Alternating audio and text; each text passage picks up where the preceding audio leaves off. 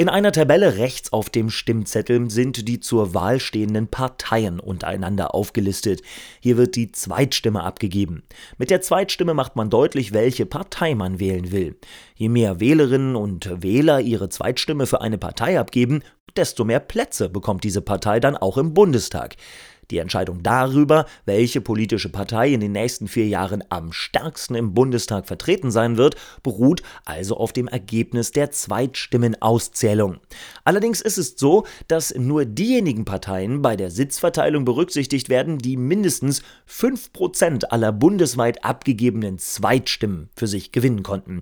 In der Medienberichterstattung ist daher oftmals von einer 5%-Hürde die Rede. Und nun wünschen wir euch viel Spaß und viel Erfolg bei eurer Teilnahme an der U18-Wahl.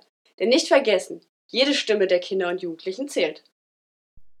Dieser Podcast wurde unterstützt durch das Ministerium für Bildung, Jugend und Sport des Landes Brandenburg, umgesetzt durch die Stiftung SBI, Geschäftsbereich Niederlassung Brandenburg Südost.